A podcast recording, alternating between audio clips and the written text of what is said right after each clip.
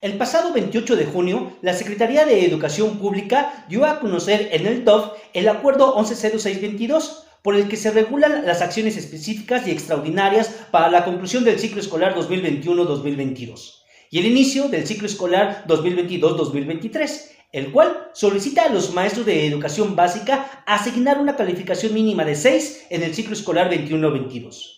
A la letra dice, en todos los casos en que se asiente una calificación numérica en la boleta de evaluación de las y los estudiantes de educación primaria y secundaria, la calificación que deberá registrarse no podrá ser inferior a 6.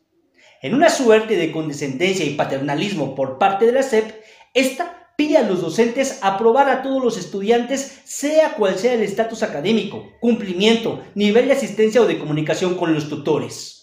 Lo mismo vale aquel estudiante que se esforzó, asistió y cumplió que el que no lo hizo. Al final, sea como sea, todos serán aprobados. Los padres de familia que no acompañaron en el proceso educativo a sus hijos y no llevaron seguimiento de sus trabajos y tareas, tampoco tendrán de qué preocuparse, pues aunque no se hayan entregado evidencias de trabajo o hayan enviado a sus hijos de manera regular a las clases, también gozarán de ser aprobados al siguiente ciclo escolar sin mayor problema.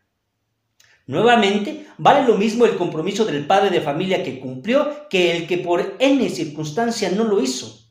La misma secretaria de Educación, así como el presidente, anunciaron al principio del ciclo escolar que este sería presencial. Entonces, de dónde y en qué se sustenta su nuevo acuerdo de evaluación. ¿Por qué la insistencia de aprobar por aprobar a los estudiantes? Ya no hay trabajo a distancia en las escuelas. Entonces, ¿por qué tener consideraciones en las evaluaciones que antes no se tenían?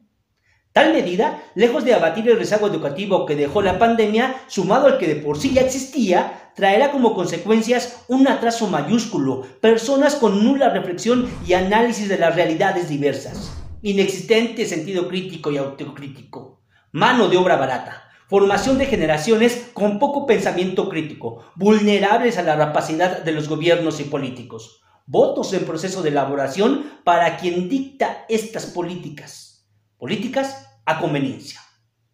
Así las cosas.